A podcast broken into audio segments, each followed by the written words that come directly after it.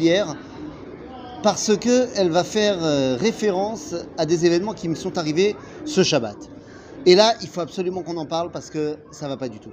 Bémet, Bémet, Bémet, je suis désolé, peut-être que cette vidéo me vaudra les foudres euh, non seulement d'Internet, de la galaxie tout entière, mais là je pense qu'il y a un moment donné, il faut dire les choses. Alors, Shabbat, j'ai eu euh, le bonheur de recevoir ma belle-mère chez moi, tout va bien.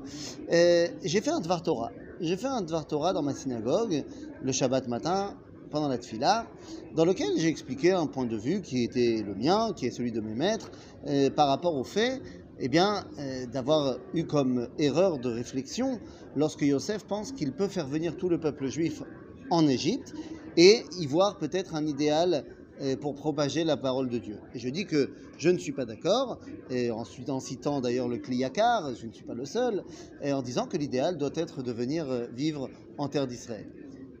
Et à ce moment-là, je me reçois les foudres de l'univers parce que, en rentrant à la maison, ma belle-mère me dit Ah, bah alors dis-moi, euh, tu as bien euh, tapé sur Chabad alors que je n'ai absolument pas parlé de Chabad, me dit Bah oui, tu as dit que l'idéal c'est de venir ici alors que bah, tu vois bien que Chabad, ils disent pas qu'il faut venir ici.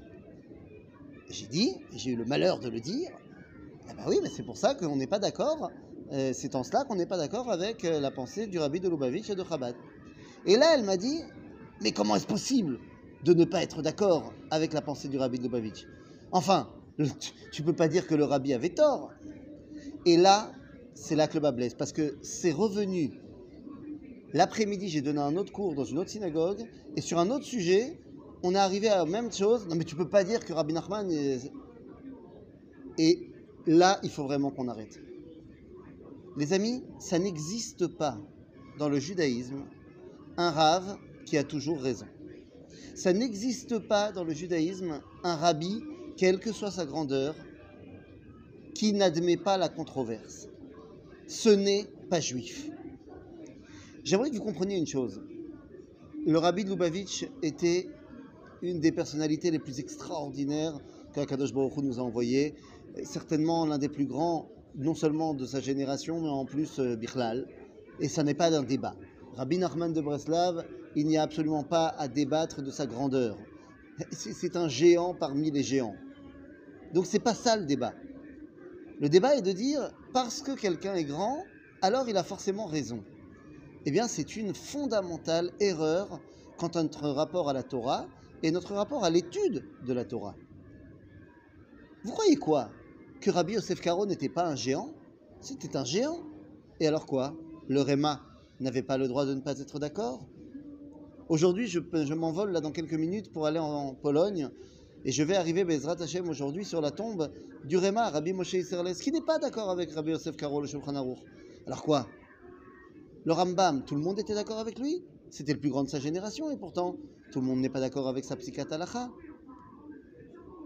Il suffit d'ouvrir une page parmi les 7000 du Talmud pour voir que les rabbins sont en constante contradiction les uns avec les autres.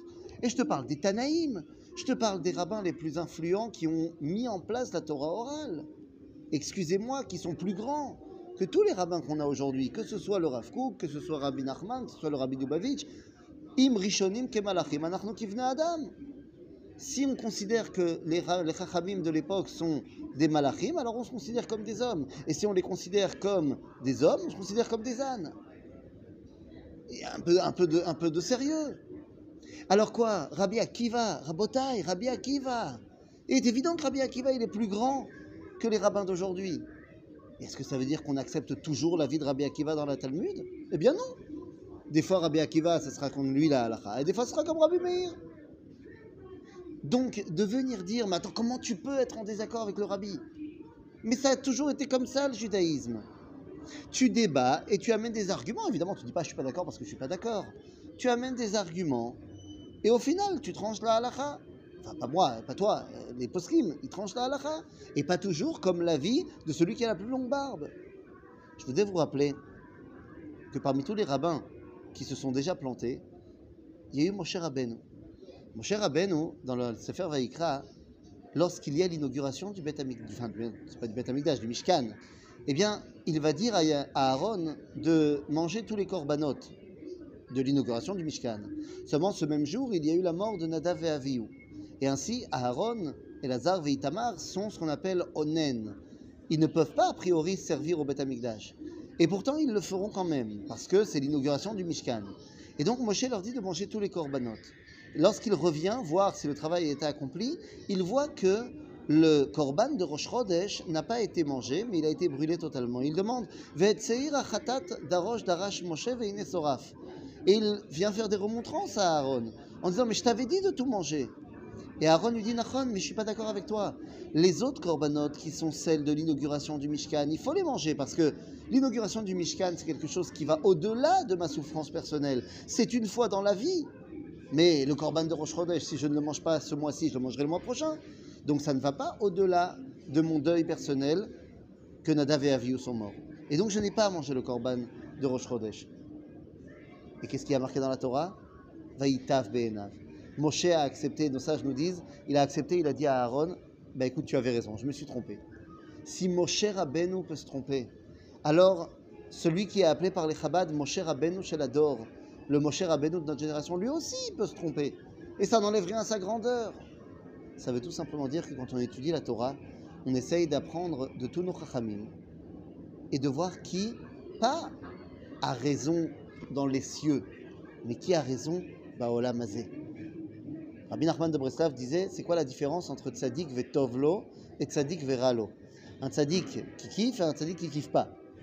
Il dit Rabbi Nachman, à la différence du Rabbi Schneur Zalman du Balatania, Rabbi Nachman nous dit tzaddik vetovlo c'est un tzaddik, c'est un tzaddik. Vetovlo, il kiffe parce que la halacha elle est comme son avis. Et tzaddik veralo, c'est un tzaddik, 100%. Mais il kiffe pas parce que la halacha n'est pas comme son avis. Et ça n'enlève pas le fait qu'il soit tzaddik. Rabotai, c'est comme ça qu'on étudie la Torah. C'est comme ça qu'on étudie la Torah. Il ne peut pas y avoir un joker qui vient dire Ah non, mais mon il a dit quelque chose, donc forcément c'est lui qui a raison. Non, ça ne veut pas dire qu'il a raison. Il faut vérifier. Et peut-être il a raison. Peut-être il n'a pas raison. Et c'est ainsi qu'on arrivera ensemble à dévoiler la volonté d'Akadash Baruch dans ce monde. J'avoue à Tov les.